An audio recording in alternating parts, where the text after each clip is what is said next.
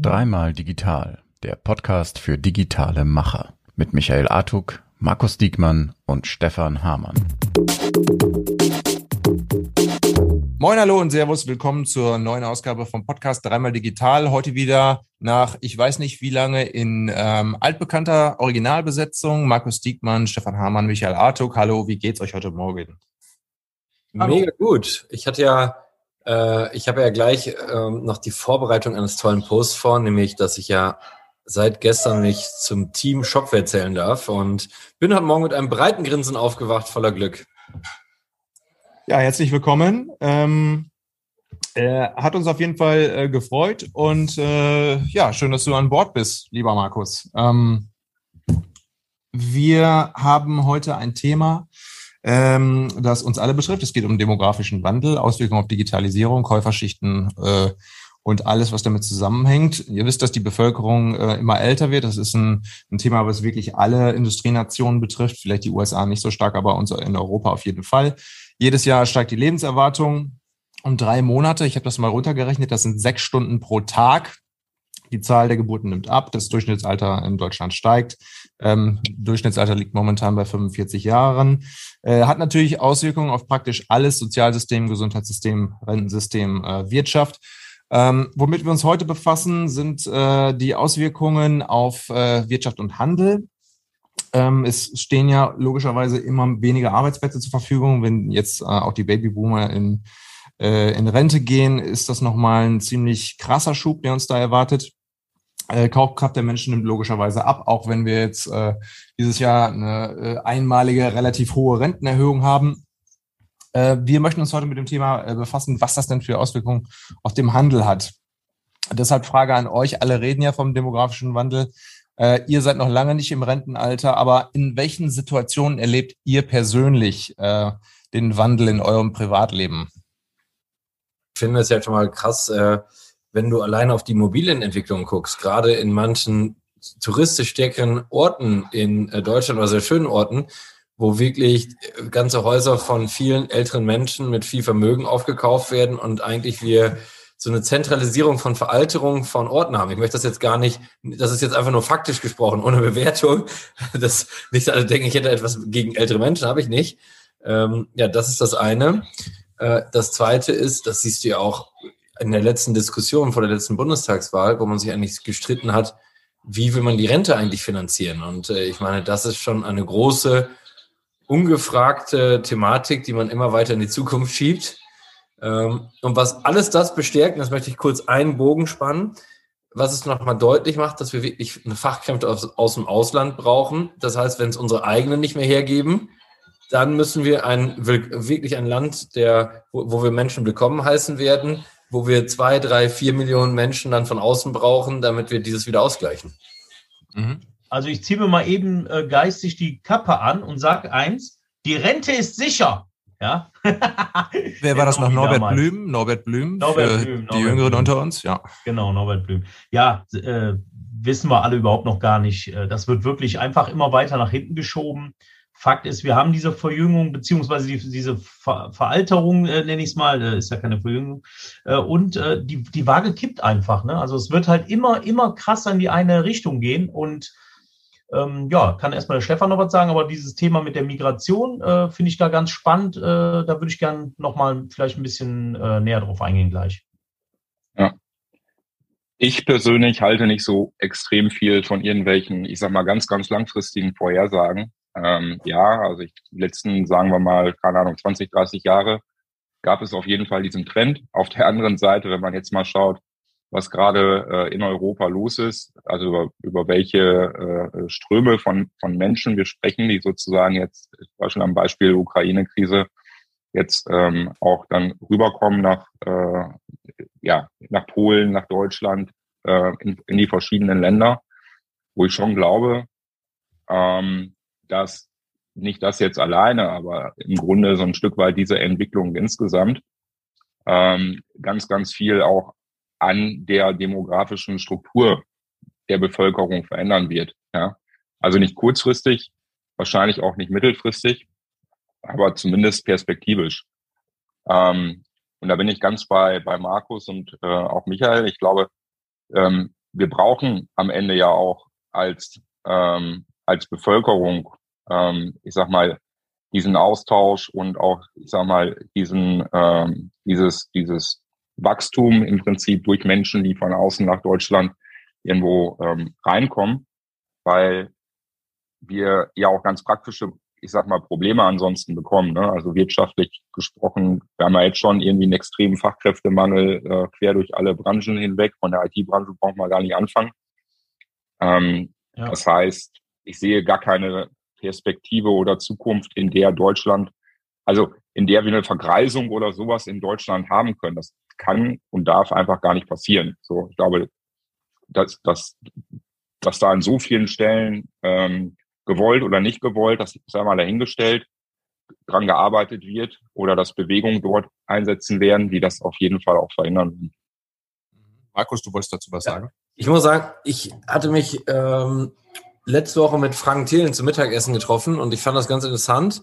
Er hat mal so gezeigt, woran die so forschen, seine Startups und so auch, ne? Und ähm, wenn du mal siehst, wenn man die Thesen, jetzt mal gar nicht so eine Zukunftsprognose, aber lass uns mal nicht rumspinnen, sondern lass uns mal ernsthaft annehmen, dass wenn, wenn jetzt Menschen, gerade die noch jünger sind, als wir es sind, äh, jetzt halbwegs gut auf sich achten, dann haben die wahrscheinlich in zehn Jahren und wahrscheinlich in 20 Jahren noch viel extremer so einen medizinischen Fortschritt, dass sie definitiv auch 120, 130 werden können. Und auch, jetzt kommt der nächste Trick, produktiv arbeiten bis 80, 90. Ne?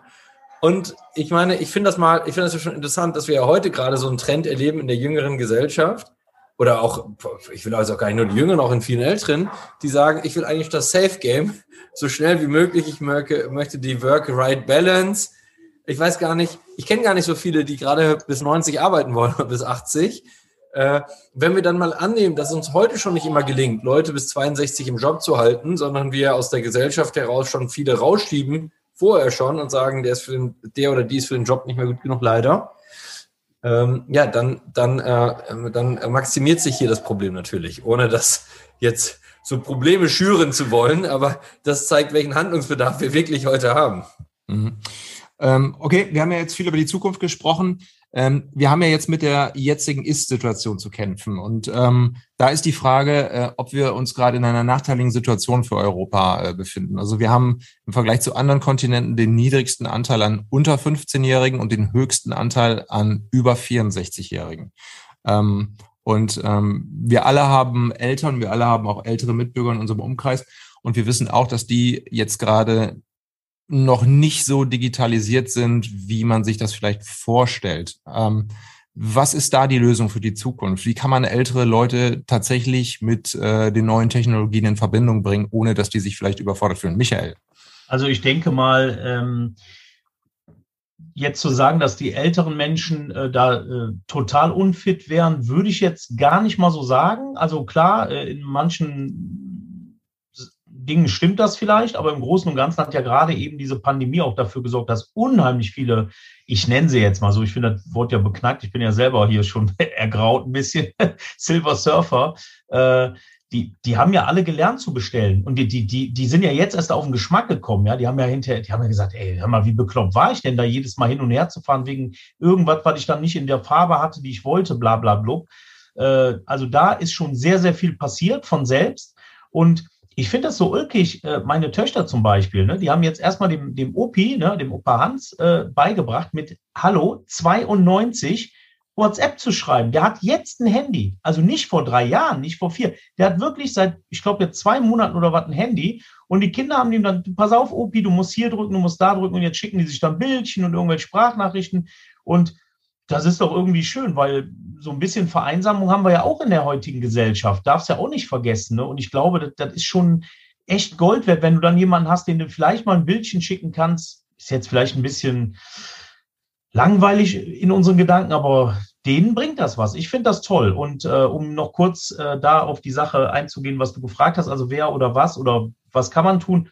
Ich denke schon, dass es hier so eine Art Förderprogramme geben sollte oder irgendwelche Hilfen, entweder von der Stadt selber, von den Gemeinden oder vom Staat, weil ich finde schon, dass die da äh, auch ein Recht haben sollten, das zu lernen. Manchmal ist es ja so, dass die ein Handy nicht mehr zurück einstellen können, weil die irgendwas verstellt haben oder so.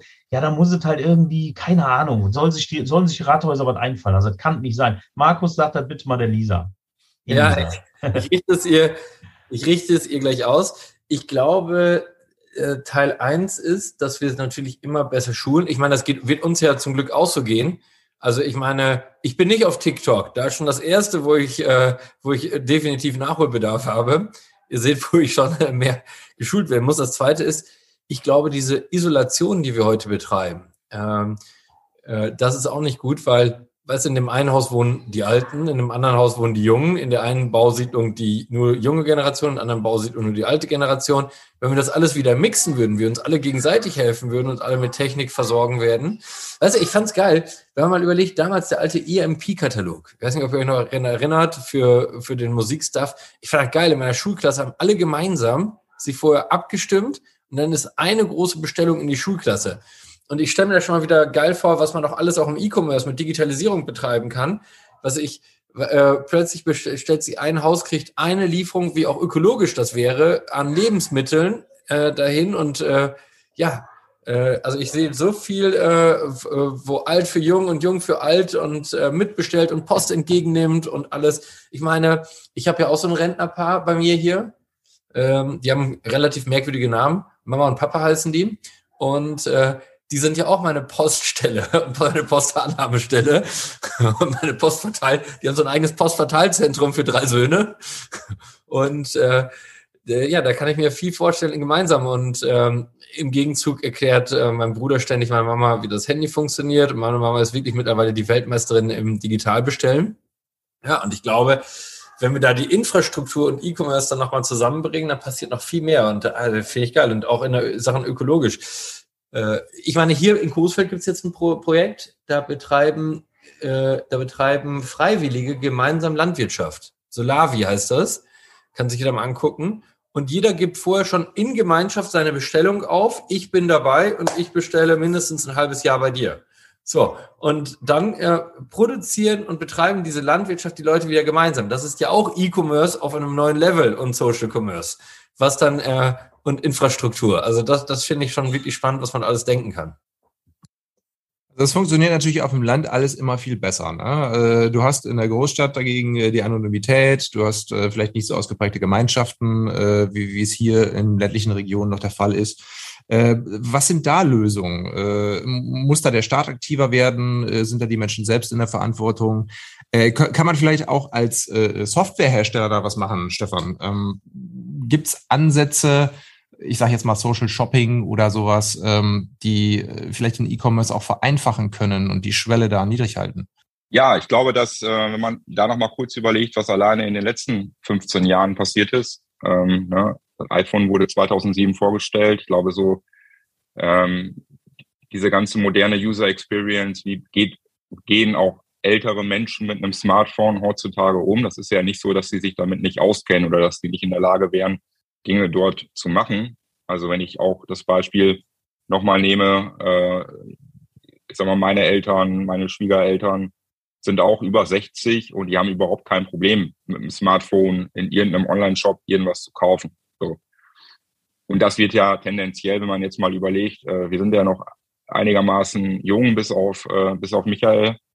Ähm, man äh, da mal überlegt, was, also neue Technologien, das werden immer kommen. Und neue Technologien machen in vielen Fällen Dinge ja auch einfacher, zugänglicher, wie auch immer. So, ich, es wird ja bequemlicher. Ja, nichts ist so mächtig wie die menschliche Bequemlichkeit. Das heißt, viele Dinge, die uns heute vielleicht irgendwie hart nerven, die werden in Zukunft ähm, deutlich einfacher werden. So, das heißt, dass wir, wenn wir jetzt irgendwann, keine Ahnung, wirklich mal alt sind, in ähm, 20, 30 oder fünf Jahren, Michael, dann, äh, dann äh, ich glaube, dann, dann, dann werden wir auch anders auf Dinge draufschauen. So genauso wie es unsere Schwiegereltern jetzt beim oder Eltern beim Beispiel Smartphone tun. Ja, so. Genau.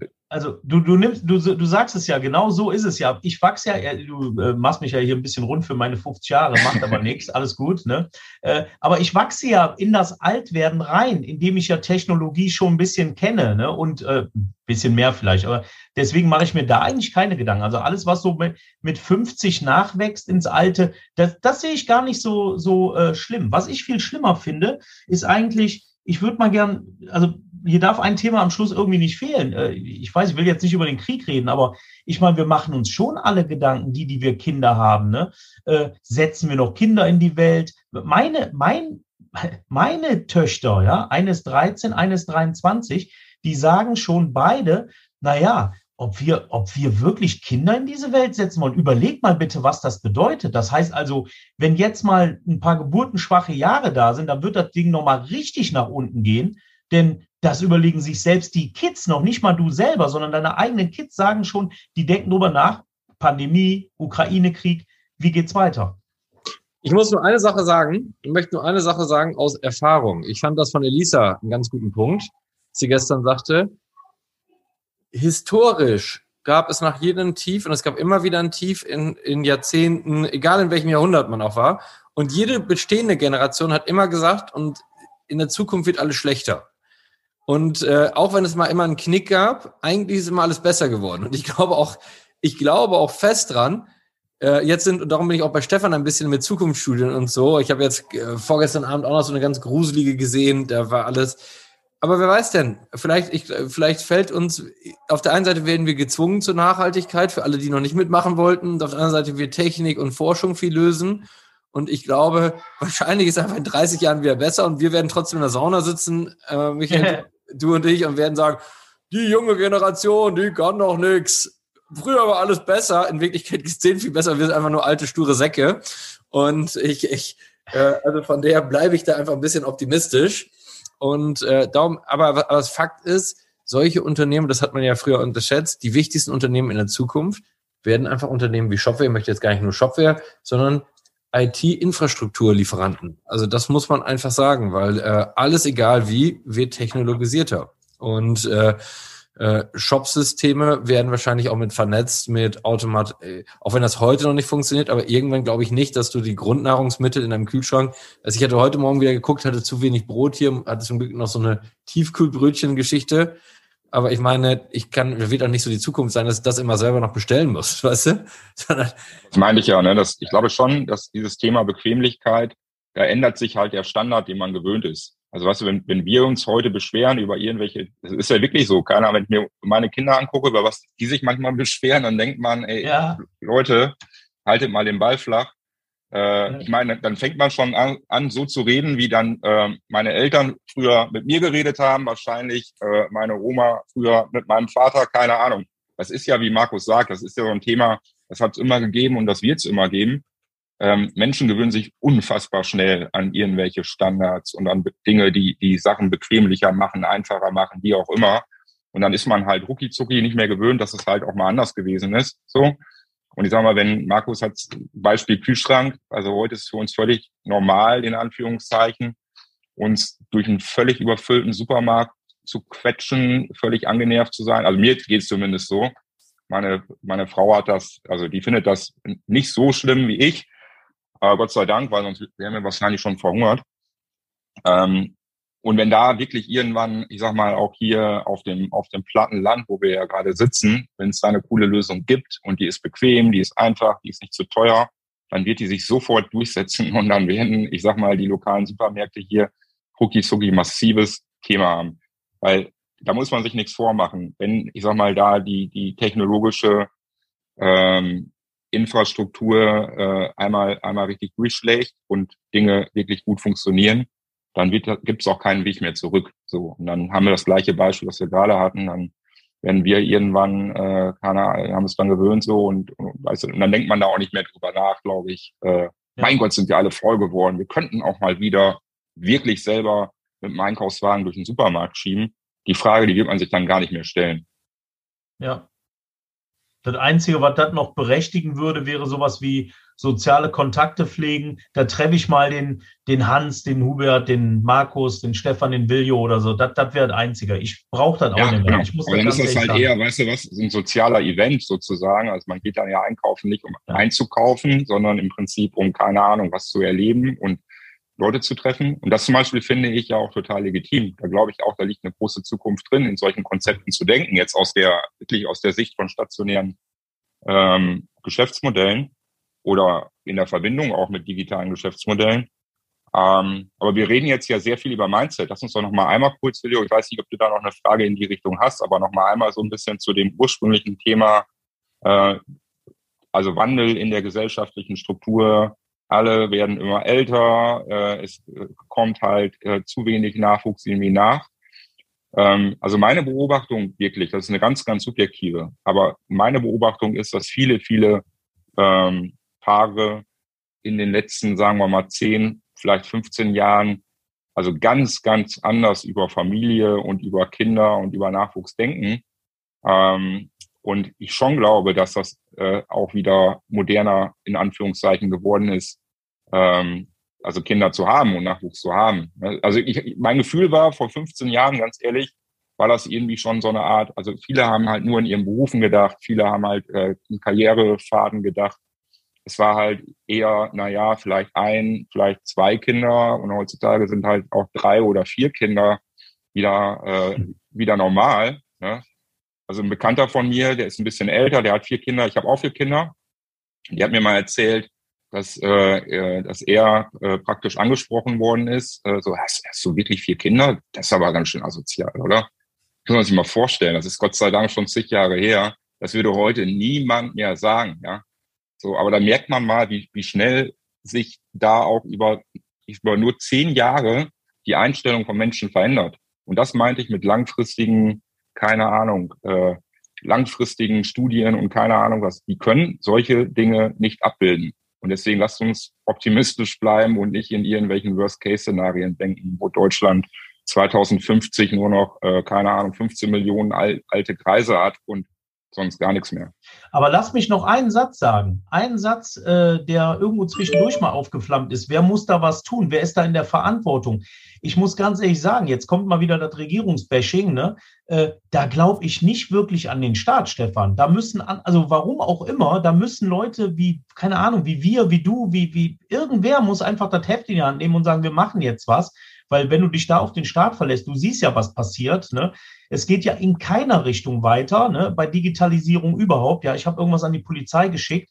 Äh, da sagt er zu mir, nee, müssen Sie persönlich, müssen Sie einschicken. Ich sage, wie einschicken? Wo, wofür? Ja, wir sind, da kam die Antwort, ich habe es bei mir in der Gruppe gepostet, bei den Multichannel Rockstars, äh, wir sind hier nicht beim Online-Shopping so in der Art. Ne? Also da, Hab ich, ich, fand, ich fand die Antwort übrigens, äh, die fand ich auch ziemlich unverschämt, so nach dem Motto, ey, halt, halt die Fresse und sieh zu, dass du mir das irgendwie analog der Post schickst. Du hast es also gelesen. Ja, aber das meine ich Ja. damit. Da glaube ich nicht mehr an den Staat, da müssen von woanders Sachen kommen. So, ich, äh, ich sehe das genauso wie, wie ihr und muss in das Schlusswort, ich hatte gesagt, ich kann heute leider nur für einen Kurzmoment äh, dabei sein, denn ich habe noch ein analoges Problem zu lösen. Das sind die Kids, die in den Kindergarten müssen.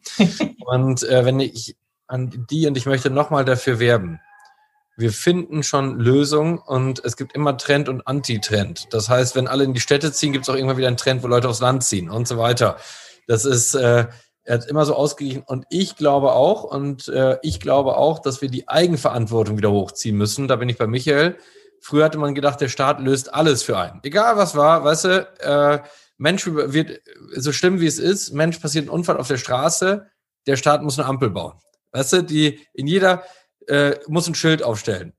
Dass jeder Mensch einfach umsichtiger ist, es war nie die Lösung, sondern der Staat muss es einfach regeln, damit niemand umsichtig, sondern nur nach solchen Dingen äh, agieren muss. Und ich glaube, da brauchen wir wieder ein hohes Maß an Eigenverantwortung.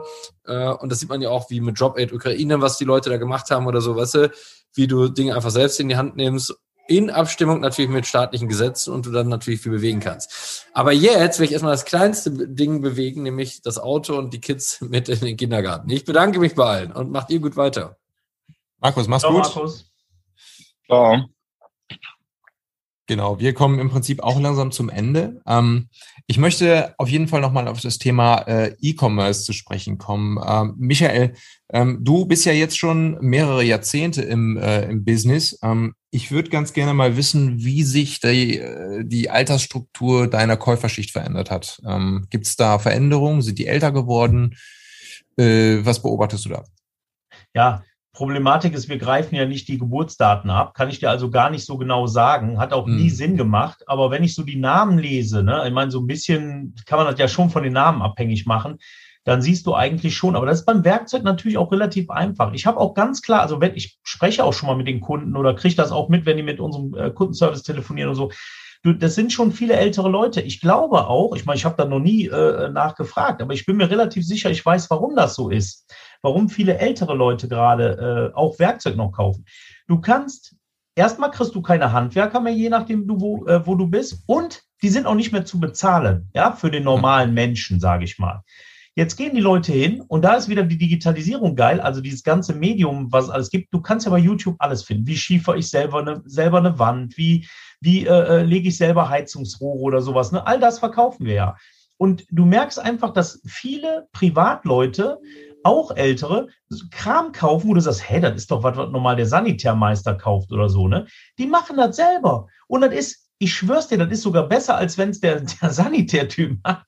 Weil die nehmen sich viel Zeit, die machen das ganz in Ruhe, die holen sich die Verbindungsstücke, die pressen die, die Leitungen und dann legen die ihre eigene Heizung. Wenn alles erledigt ist, dann verkaufen die das Ding noch gebraucht bei Ebay und machen vielleicht weiß ich nicht, 30 Prozent Minus, haben aber 3000 Prozent gespart durch die Handwerkskosten. Äh, ich sehe diesen Trend. Ich bin mir da auch wirklich sicher und deswegen ja, finde ich halt eigentlich jetzt, was meine Branche angeht, relativ cool. Da mache ich mir jetzt nicht so wirklich ins Höschen, dass da auf einmal morgen die Kunden wegbrechen. Aber wie gesagt, das ist jetzt einfach mein, mein, mein Gusto, mein Denken. Ne? Mhm, Stefan? Ja, also ich, ich glaube, Michael hat es da ganz gut auf den Punkt gebracht. Dass, ne, auch das zum Beispiel ist jetzt ein, eine subjektive Wahrnehmung, die jetzt nichts damit zu tun haben muss, dass die Bevölkerung an sich immer älter wird, sondern man kann dann sagen, dass auch jetzt, ich sag mal, die Corona-Zeit, die Knappheit einfach von Handwerkern. Das heißt, ähm, viele Menschen beschäftigen sich halt auch deutlich intensiver mit diesem Thema. So, äh, und damit ändert sich halt vielleicht auch eine Kundenstruktur dann innerhalb von ein, zwei Jahren, was nichts jetzt damit zu tun hat, dass die Bevölkerung in dem Moment, keine Ahnung, auf einmal äh, deutlich älter geworden, also klar ist sie älter geworden, ne? aber wisst, wie ich das meine. Ähm, ja, deswegen, also ich, ich persönlich ähm, glaube, dass, dass man, sagen wir mal, in den letzten zwei, drei Jahren ja in vielen unterschiedlichen ähm, Branchen und Bereichen mit Sicherheit ganz erhebliche Veränderungen gesehen hat in der Kundenstruktur weil ja auch, ich sag mal, fast alle Läden geschlossen waren. Das heißt, viele Menschen, die sich vielleicht vorher gar nicht mit Onlinehandel, E-Commerce beschäftigt haben, haben es jetzt dann sehr ausgiebig gemacht. Ne? Mhm. Ähm, und da sind unsere Erfahrungen, das finde ich auch nochmal interessant. Also wir haben jetzt ja, äh, wir haben jetzt Ende März, so es steht jetzt praktisch in den Startlöchern, dass die, die aller, allermeisten Corona-Beschränkungen aufgehoben werden. Ähm, das heißt, seit, seit vielen, vielen Wochen haben wir ja auch, ähm, was den Handel betrifft, wieder nicht komplett normale Verhältnisse, aber normalisierende Verhältnisse. Ähm, und trotzdem bleiben, äh, ich sag mal, die Online-Umsätze in vielen Branchen ähm, halt hoch. So, es ist nicht so, dass der Corona-Effekt jetzt bei allen wieder weg ist oder vielleicht sogar rückläufig, weil also die Umsätze sogar rückläufig im Vergleich zu den Vor-Corona-Umsätzen sind. Also auch da gibt es natürlich immer Ausnahmen und Co. Ähm, aber es ist schon so, glaube ich, dass, dass viele Bevölkerungsteile, für die es vorher eher unnormal war, online zu kaufen, jetzt sehr regelmäßig online kaufen. Ja. Heißt dann ja auch automatisch, dass äh, Corona als Katalysator für die älteren Bevölkerungsschichten gedient hat. Ne? Also äh, viele ältere Leute waren auch gezwungen, sich mit dem Thema Online-Shopping, E-Commerce auseinanderzusetzen äh, äh, und sind da vielleicht automatisch halt äh, noch ein bisschen mehr digitalisiert worden. Absolut. Ähm, jetzt ist es ja so, in unserem Podcast-Format möchten wir ja auch ein bisschen Mehrwert bieten und äh, praktische Hinweise. Ähm, gibt es irgendwas, was ich als Händler tun kann, um mich auf die neue Situation einzustellen? Oder äh, äh, läuft das erstmal so? Ähm, gibt es da überhaupt eine Notwendigkeit? Äh, wie kann ich mich auf ein älteres Publikum einrichten? Michael. Also für mich ganz einfach, ein schneller, schneller Tipp, den eigentlich auch jeder wissen sollte oder, oder äh, schon weiß, versuch auf jeden Fall, meiner Meinung nach, ne, nicht den Shop in Bling Bling versinken zu lassen, sondern ganz lean laufen lassen. Also ganz klar, ganz sauber. Also das muss wirklich zack rein, Kaufprozess, das muss wirklich jeder machen können. Ne? Selbst der, der Nachbarshund müsste eine Bestellung auslösen können. Äh, das ist dann, also wenn wir jetzt über Ältere reden, sowieso besser, ja, wenn man, wenn man das sagt. Das ist grundsätzlich besser, meiner Meinung nach. Aber das ist auf jeden Fall ein Ding, das ist auch wirklich einfach äh, machbar. Mit Shopware zum Beispiel. Kleine Schleichwerbung. Nein, aber Spaß beiseite, ist wirklich so.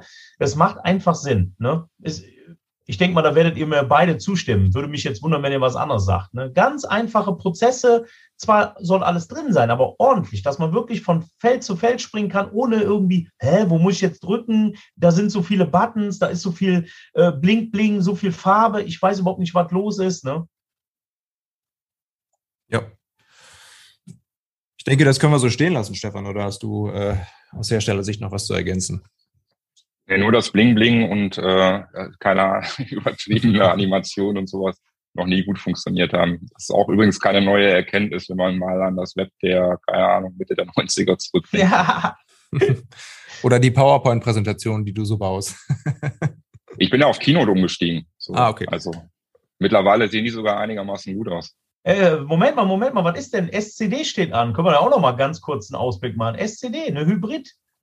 Ja, genau. Also Keynote wirklich von, Trommel. Von euch oder?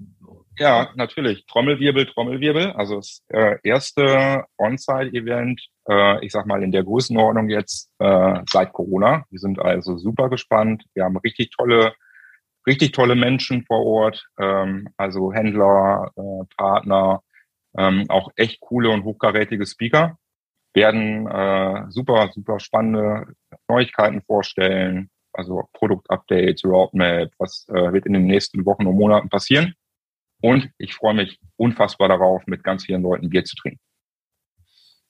Das erste Mal seit langer Zeit. Ja, äh, absolut. Liebe Zuhörerinnen und Zuhörer, äh, scd.shopware.com gibt's äh, weitere Informationen. Wir sind am Ende unserer heutigen äh, Podcast-Aufnahme angelangt. Ähm, ich sage vielen Dank an äh, Michael Artuk, Stefan Hamann und Markus Diekmann, der jetzt gerade schon im Auto sitzt. Ähm, freue mich aufs nächste Mal und äh, ich hoffe, euch beiden hat es genauso viel Spaß gemacht. Ja, cooles Thema. Absolut, super interessant. Vielen Dank. Defin definitiv. Schaltet auch nächstes Mal wieder ein. Macht's gut. Schönes Wochenende. Bye, bye.